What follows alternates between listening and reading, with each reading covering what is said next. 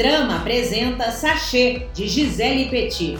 Uma mulher é arremetida em um café de padaria por um ponto alto de iluminação. Essa luz transmite a ela a mais alta permissividade de ser.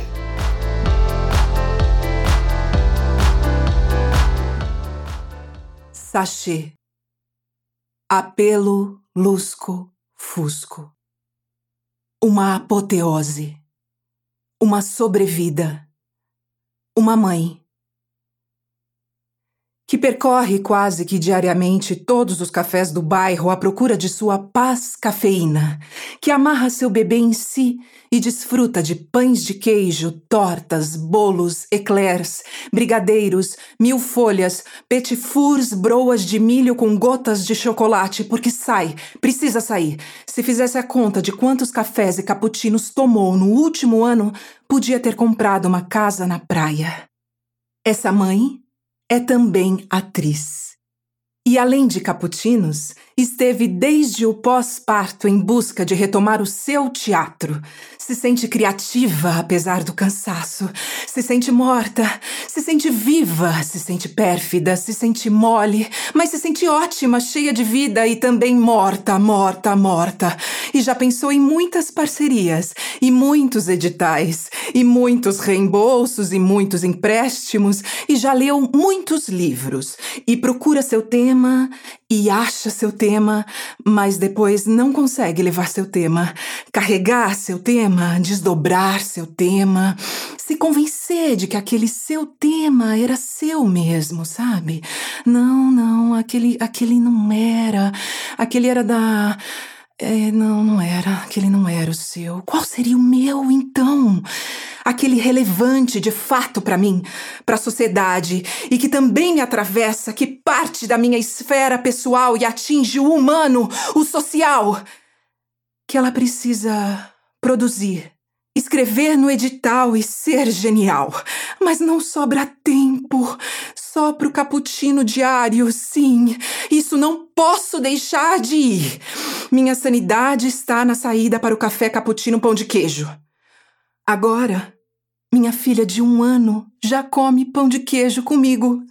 E nos cafés, sempre que pode, destrói tudo que vê à sua volta: cardápios, porta-canudos, porta-guardanapos e cestinhas charmosas de vime, plástico ou metal que guardam delicadamente sachês de açúcar, sachês de adoçante sachês de mascavo orgânico demerara que ela retira um a um e arremessa ao chão. Espalha, põe na boca. Não, não, não, não, não, filha, filha, filha, filha, para de chupar sachê de açúcar refinado, pelo amor de Deus! E eu os organizo de volta em cores, tamanhos, peço desculpas ao garçom pela bagunça. Não, não, não, pode deixar, eu mesma pego do chão. Ontem, Ontem, nessa de sentar no sofazinho com a bebê, e a sacola de meias, a sacola da farmácia, afastando a garrafa de água vazia deixada na mesa, as migalhas, bebê ajeitada no colo, bebê já de olho na cesta de sachês, no canudo, na bandeja e na migalha deixada, um sachê de molho para salada. Hum, esse eu não conheço. Caesar. Olha. E só tem ele na cestinha. É, tem outros sachês de adoçantes, mas de molho para salada? Somente ele. Gostosinho de apertar. Molinho. Deixa eu ver o que tem nesse molho. Quer dizer, os ingredientes desse molho Caesar para salada super sachezão.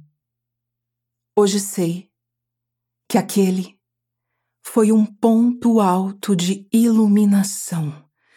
Algo que estava reservado para mim. Que depois de peregrinar em busca do meu tema, ele aparece para mim naquele café em forma de sachezão túrgido, envolvente e luxurioso molho Caesar. Porque sim, ele era um sachê muito lindo, muito mais trabalhado, mais atraente que qualquer outro que eu já tivesse visto. E ele estava ali, camuflado entre sachês vastamente conhecidos, à minha espera, para que eu o visse e ele pudesse me revelar tudo o que vem a seguir. Eu li. Eu quis ler. Aquelas palavras. Elas me disseram coisas. E esta é a minha resposta, evocação que eu devo cumprir hoje. Eu vou começar pelo final, pelo último suspiro, o urgente emergencial, o expulsivo de um parto, por assim dizer. E por que começar pelo fim? Porque terminar é algo bom. Terminar um filme, um livro, um casamento, um parto, um cocô. O fim é bom, acertar no ponto final é bom nos dias de hoje. E também porque o fim do sachê quer dizer o último ingrediente do sachê. Carrega um nome que me causou um ataque de perplexidade. E por que não dizer regozijo? Tamanha sua insensatez, sua desesperança, seu enigma, seu mistério. Foi ele, o último de uma série de treze ingredientes que me lançou nesse deleitoso permissivo da criação. Seu nome? Sequestrante, EDTA, cálcio, disódico. Sim.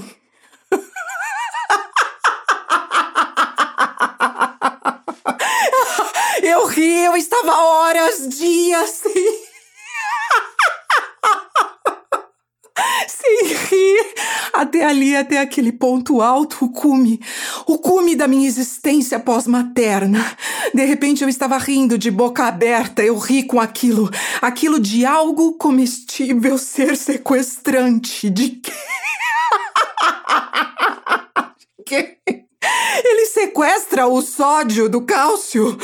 Eu fui tomada de um ataque de euforia. Eu bebericava o café e ao mesmo tempo via minha filha alheia a todo e qualquer deleite meu. E me via permissiva, saborosa, gozosa, rindo inteira daquele absurdo. Tal como na literatura de Hilda Hilschen, com meus olhos de cão. Deus, uma superfície de gelo ancorada no riso. E a Mosqueres, que depois de iluminado, adquiriu um riso constrangedor de canto de boca que intrigava sua esposa, o diretor da universidade e a ele mesmo no espelho. Que riso é esse que vem da percepção máxima de si, do mundo, das cores? O riso de Buda. Diz que Buda gargalhou em um satsang do mestre fodástico sei lá quem, e foi isso que conferiu a ele o título de Buda. Rir, gargalhar de si, do outro, do sistema, do esquema. Rir é uma arma de poder, de enfrentamento, de descarga. É um gozo. E eu nunca procurei saber a base científica daquilo de ser EDTA, sequestrante cálcio disódico, porque eu só queria sonhar. Eu não queria entender. Viver à minha maneira esse sequestro. Digo, sequestrante. Eu queria poder ser ele, não se trata de ser sequestrador, entendam. Ele age no infinitivo. Ele traz, carrega, evoca o infinito em si. Ele é sequestrante. Ele plana. Ele plana, por assim dizer. Eu plano com ele. Planamos. Sonhamos. Se pode sonhar? Uma única vez eu fui em terapia de casal. E o expert famosão terapeuta de casais falou que um filho, um bebê no mundo, traz uma conexão imediata com a Terra. É o poder terreno evocado que nos arranca do voo e nos aterra. Eu posso pensar. Fui arrancada do meu voo para a Índia, para a China, para o Marrocos. Eu estava com a passagem comprada. Também não posso mais voar para aqueles bares escurinhos de pinheiros que eu adorava ir. Então, minha filha, que também estava na sessão de casal e que naquele momento tinha começado a sentar há pouco, teve sua primeira queda. Ela caiu, sentada, de cabeça para trás, do nada. Ela que estava sentadinha no tapete, balbuciante. ela a coisa mais importante da Terra, que existe para provar que o amor existe, que ele é viável, me ocorre que filhos existam para comprovar a experiência do amor na Terra. E foda-se a Índia, o voo, a China. Ela, a terráquea vinda de outro planeta. O planeta da anti-ilusão. Porque tudo que um bebê não é, é ilusão. Ele é bem real. Ele caga, ele golfa, ele peida, ele chora, ele mama. E pronto, não tem sonho. Não tem voo. Ela cai de cabeça para lembrar que é terra evocada em si. Porque assim é. Até que algum ponto alto de iluminação nos lembra que ser, estar na terra e estar em si aberto, de repente você pode ouvir, as coisas dizem e você pode rir com elas. Então é isso. É isso que eu vou defender. A permissão de ser um sachê de padaria. Ingrediente 2: espessante, goma, xantana. Me dê um lugar, Gisele. Para meu eu espumoso, porque de assunto sério, de tema espesso, já me basta você, tuas manhãs, teus humores, tua chana chantana, que abocanha rios de dor, de fechadura encerrada, de pudor. O que esperar de ti, goma atravessada de tanto desconhecido? Você que se banha em leites, em óleos e terapias, que se cuida e se joga do sexto andar todos os dias, que ainda não sabe o que é liberdade, que não sabe em que biblioteca mora sua biografia, que se mescla em aceitações vertentes. A atriz só queria chegar em São Paulo e continuar existindo. Mas não foi assim que aconteceu. Ela desistiu. Ela não existiu. Ela sumiu, subiu, desceu Augusta, bebeu na Praça dos Atores, disse uns textos, riu, trepou, não gozou, trepou bêbada, se apaixonou quando devia pensar em investir na carreira, quem sabe até flertar com quem interessa. Mas não, sempre se apaixonou e gastou com almoço, café, táxi e ficou pobre e ficou livre em seu apartamento de 40 metros quadrados, acompanhada de vinho barato e solidão e fumou muito cigarro, mesmo sem ser fumante, na frente do computador, escrevendo o projeto no escuro de calcinha e camiseta, a luz da tela iluminando. Ela pensava um pouco bêbada, fazendo xixi de porta aberta, que a vida não ia ser só aquilo que algo maior estava reservado para ela, que algo grande aconteceria, que ela ainda seria, por exemplo, mãe. Isso tinha certeza. Ela seria mãe.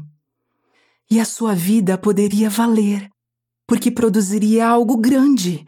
Nunca quis ter mestrado, mas ser mãe, uma dessas coisas grandes, sabia que seria. Para valer a vida, esse troço todo que a gente não entende. A réplica da atriz. Ó, oh, eu não vou ficar parando toda hora para justificar por que, que eu tô aqui, é, sei lá, performando, me fundindo com ingredientes de um sachê, né? Porque, porque o que eu quero é, com esse espetáculo é que justamente eu não tenha que justificar coisa nenhuma. Ele é um grito. Ele é um grito, por assim dizer, e eu vou aqui profundamente me expressar através dele do sachê. E, e, eu vou criar as nossas regras. Eu e o sachê iluminado, que me contou em segredo, com um riso atravessado no canto da boca. Dance with me. Dance for me.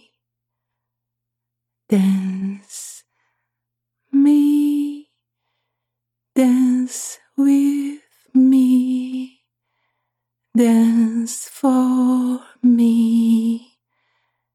Dance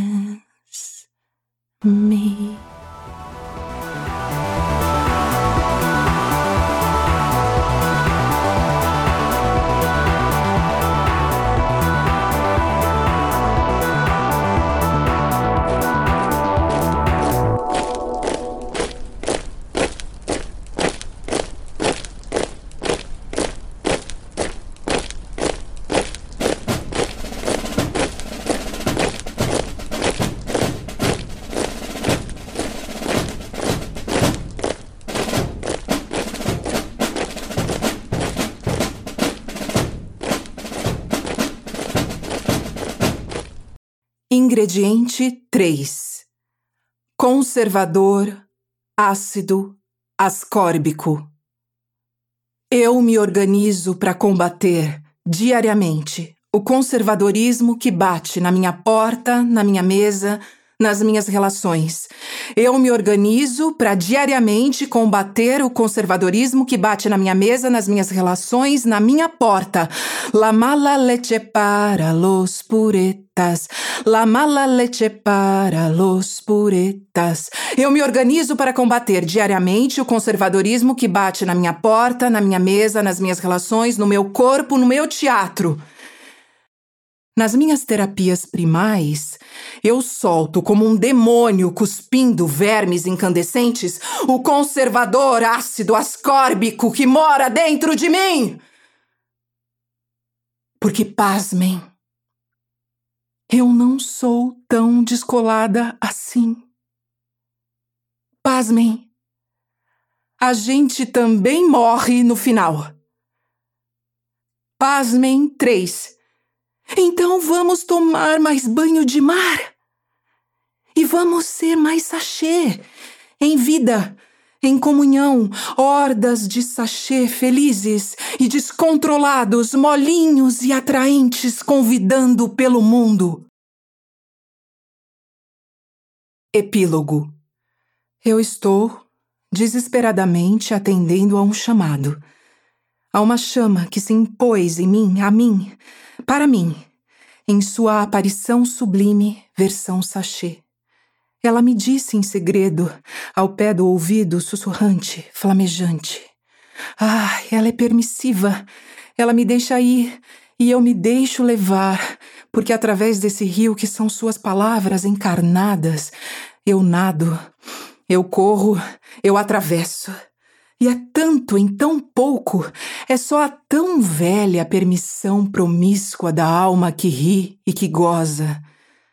Cada ingrediente obtuso desse sachê me faz lembrar que comemos essas coisas desconhecidas e levamos para dentro de nós, dos nossos dentros escuros também desconhecidos, nomes, palavras e mastigamos, engolimos sodas gomas, poluentes invertidos, ressecados, tingidos, enganados, movendo em nós, emitindo sons, ruídos e gases, e não fazemos disso evento algum até agora.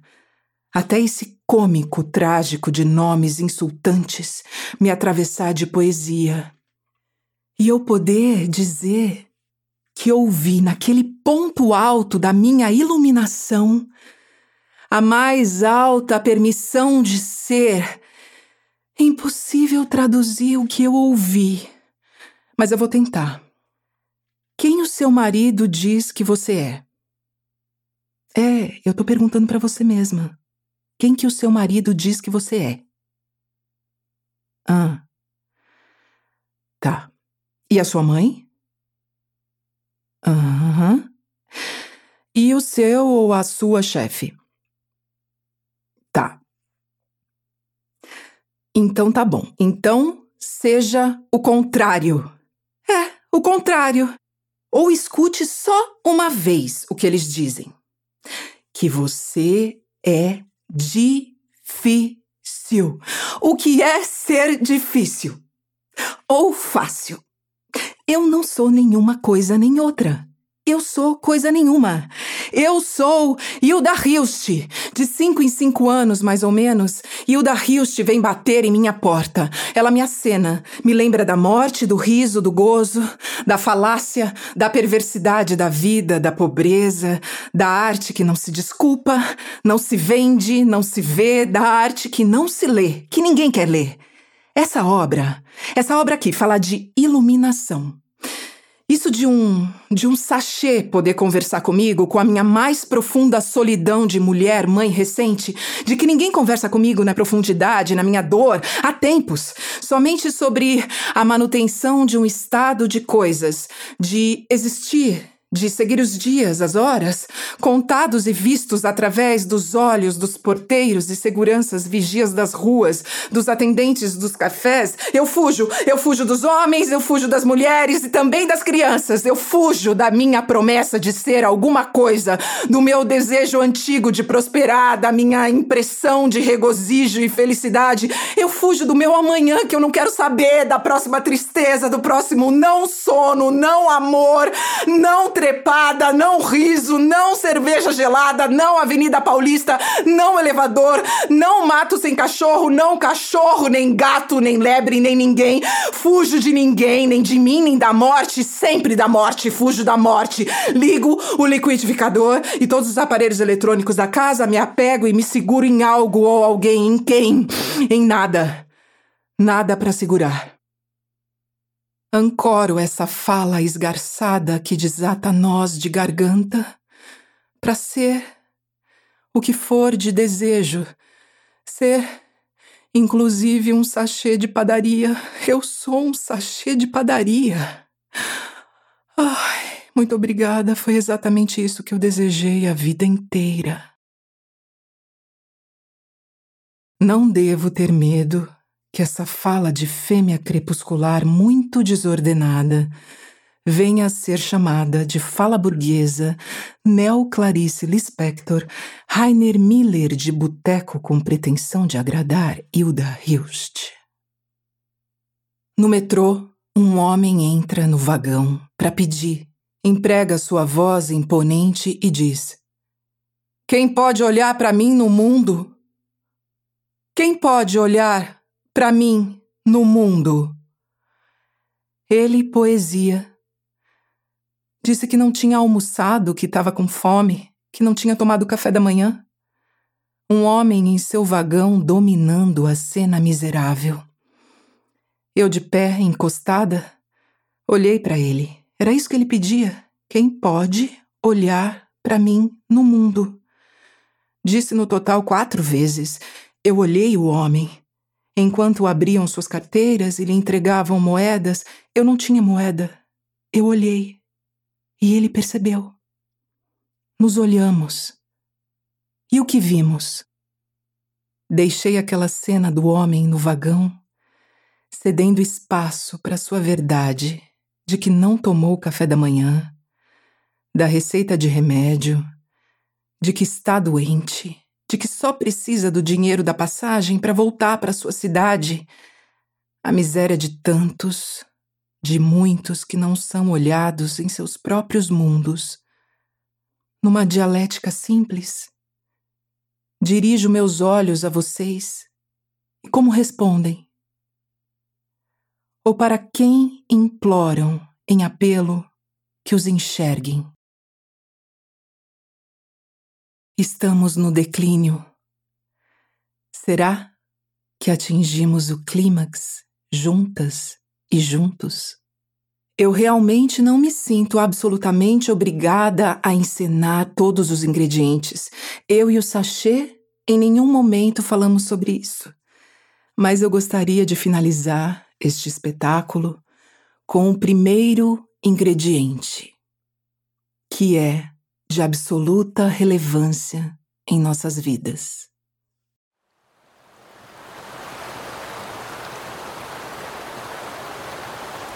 Feminino.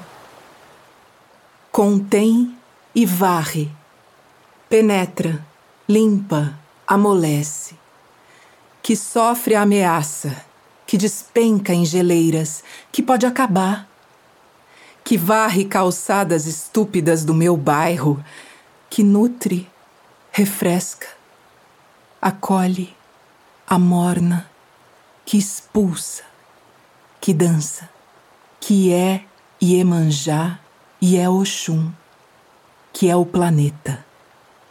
Água, o primeiro ingrediente, sempre. A atriz se derrama e se transforma em mar.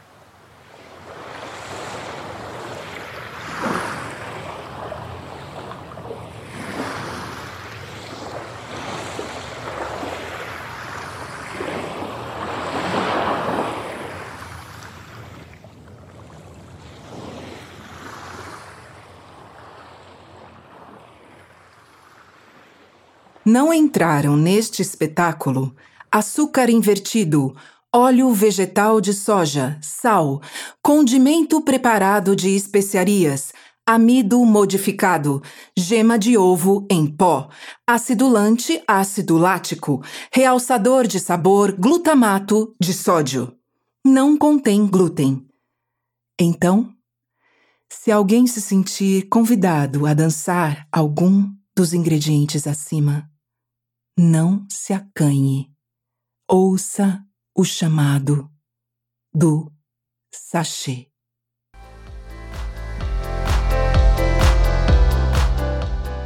Este podcast faz parte do Pod Drama, primeiro festival de dramaturgia para podcast. Se você gostou, vote no site www.poddrama.com.br. O festival é uma ideia original de Gabi de Saboia, com criação e curadoria de Gabi de Saboia e Sandra Rodrigues, a gestão executiva de Sandra Rodrigues, assessoria de imprensa da Cláudia Tisato, programação visual do Alexandre Furtado, a captação do áudio de Marco Agripa, edição de áudio e sonorização de Jeff Guimarães, transmissão multiplataforma de Richard Johansen e as oficinas foram de Pedro Kozovski e Gustavo Passe e o apoio do estúdio Alcateia Audiovisual.